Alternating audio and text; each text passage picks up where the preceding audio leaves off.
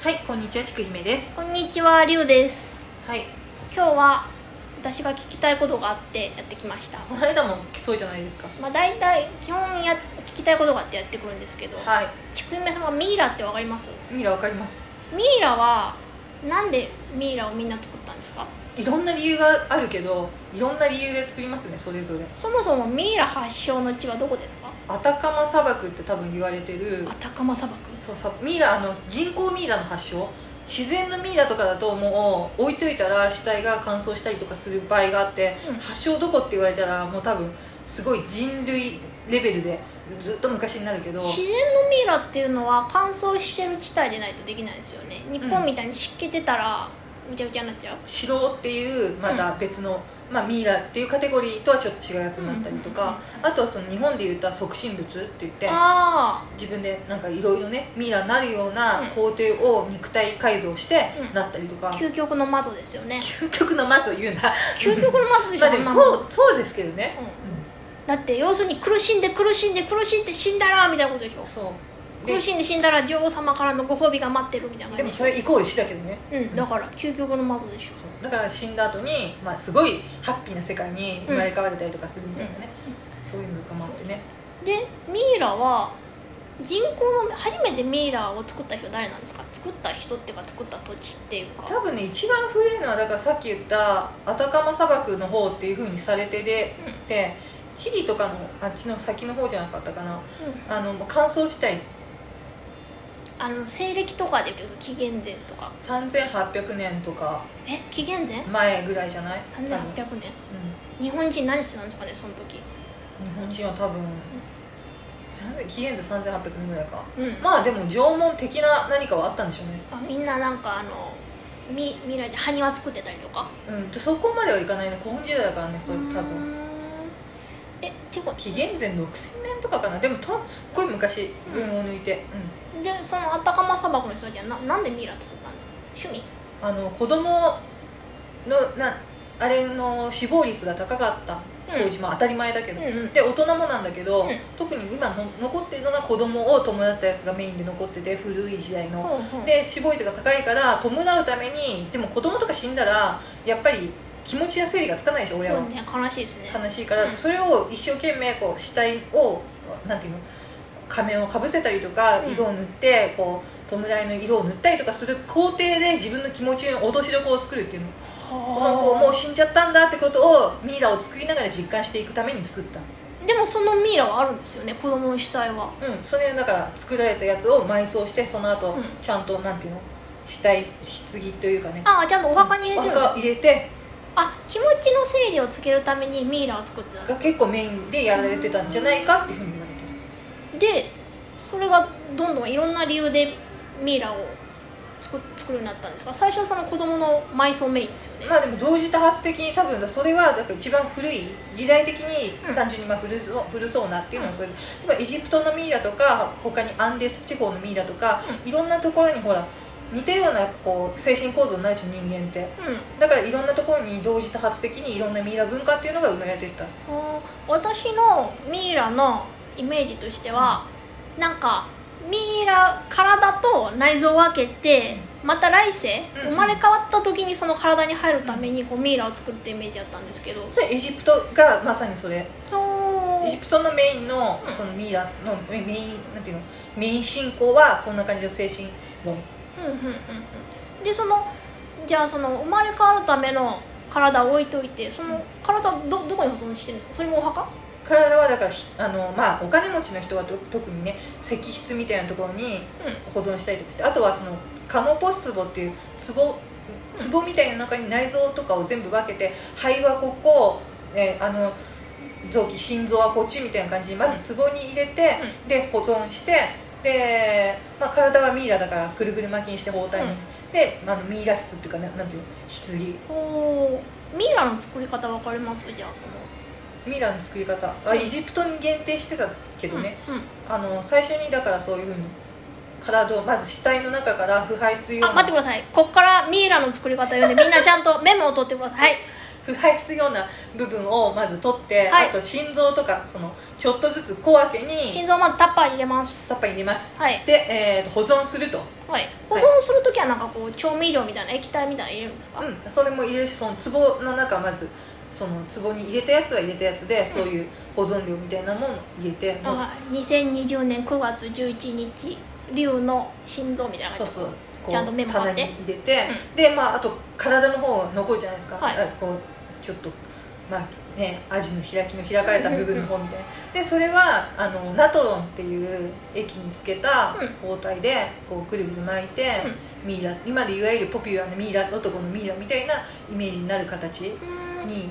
あれ包帯で巻くの何なんですかその崩れないようにうんだってそのまま置いといたら上に物とかさうん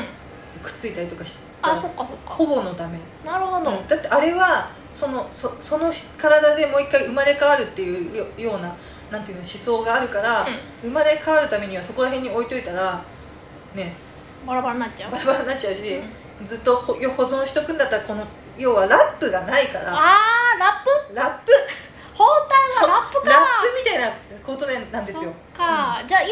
ミイラ作ろうと思ったらラップできるんですねうん今はラップはまずいけどねでもねもっとさなんか多分レーニンの死体とかがさうんじゃあ防腐剤とか打ってさ、うんほんともっとし死んだ後の加工技術が発達してきてるかうんら、うんまあ今はもうちょっとマシな感じでそうそうマシな感じで、そうか昔はラップがなかったからとりあえず包帯でってことにまなあんででもす言っちゃえばラップってことだと思うけどねうん、うん、ですよねこうぐるぐるにしてでもそのエジプトの人はなんでその体と内臓置いといたら来世生まれ変わるみたいな思考になったんですかそれは宗教的なその体の中にその壺のあれ戻ってくる魂がそれぞれのところに戻ってこれるようにっていうので、別に、まあ、もちろんその壺とかに入れたやつも一緒に、うんそのまあ、おま祭るっていうのうん収納するんだけど最終的にはおーでそれは大体いつぐらいまでミイラ文化ってのは続いたんですかね、まあ、あのローマとかが入ってくる入ってきて、ギリシャローマ文化とかになってくるとどんどんまあエジプトのミイラ文化は衰退していくんだけど、うんそれまでは割とだからいつだろうな要するに異教徒の人たちが入ってきたらもうミイラ文化なくなっちゃったみたいなうんとあとそのまあそうだねギリシャローマまでぐらいかな逆にギリシャローマの人たちはミイラ作ってなかったってことですか促進物とかも作ってないんですかで促進物は日本だからね日本だけまた別なうん、日本だけ促進物そうはいうギリシャの人たちもそういうミイラ文化ないのかなと思ってギリシャのぐらいに入ってくると、うあのミイラみたいなのはだからミイラエジプトでしかエジプトのミイラ文化っていうのはなかったから、うんそうですでじゃあギリシャの人たちが入ってきて何これ気持ち悪いってなってバーンって壊しちゃったんですかねちょっとっていうやっぱ文化が違うっていうことなんだと思うあーあとやっぱり、うん、そのエジプトがうんギリシャローマのににに征服されるっていうんじゃないけどうんだからお異文化だからそれこそ継承するもんじゃなくてあ排除する方向に行くものじゃあん、なるほど、うんでも日本では促進物としてなんかやってましたよねそれまた別だからね文化がそれが日本の人たちがあこういうのあるからやってみようってなってやったのかそれとも独自でやってるのかはあの日本に促進物って日本とあと中国う中国から伝来っていうあれもあるんだけど、うでそれで日本独自のっていうのをまた発達してったんだけど、やっぱりいろんな祈願するのに、う自分で自分のこうなん体うをん犠牲にし捧げてて捧げてうんお祈りをするみたいな形、のの精神論それはいいつからですか、それはなんか一番えっ、とう600年とか700年とか前ぐらいが現存する中で多分うん一番古いやつ、んほーただもうちょっと前にももちろんあったんだけど、うん残ってないうーんだね死体だから今その日本で会える促進物っているんですかあれもあります23体かなもうちょっといたあ結構いる結構いるうん、もうちょっとしたら AKB48 みたいな促進物48できますねまあ、結構あと2倍ぐらいの量だけどねうわーあじゃあでも会いに行けるのいいですよね、会いに行けますねうー今だから一番近いと茨城んあ茨城また茨城出てきた、うん茨城茨城はだから促進物とあとキングダムカムデリバランスの土地っていうそっか地味ですね地味地味だねあでも促進物はいいですよね形があるからうんすぐ見れるしすぐ見える、促進物になるような人っていうのは日本で結構食品物として残ってる人たちは結構位が高い感じいおや父様全然そうじゃない人もいて、うあのー本当に町民以下のような人とかもいてんいろんなおーだその修行ままたね精神的なことを言うと詳しくなっちゃう尺が足んなくなるから割愛するけど、いろんな人の思想があって、うその中で、まあ、身分が低くてもなれるようなんうんうんシステムっていうのがあって、うんおーでも基本は促進物になると来世ハッピーみたいな感じなんですよねもあったりとかあとはその自分の体をそういう人見ごっこみたいなみたいなあれで、まうんあ、主情救済自分を身を投げ出して、で促進物になることが目的っていうよりも、うん自分が身を投げ出してそういう修行をして、うんで最終的な段階でプロセスを経た後で促進物になったっていうのが一番うんあれかも、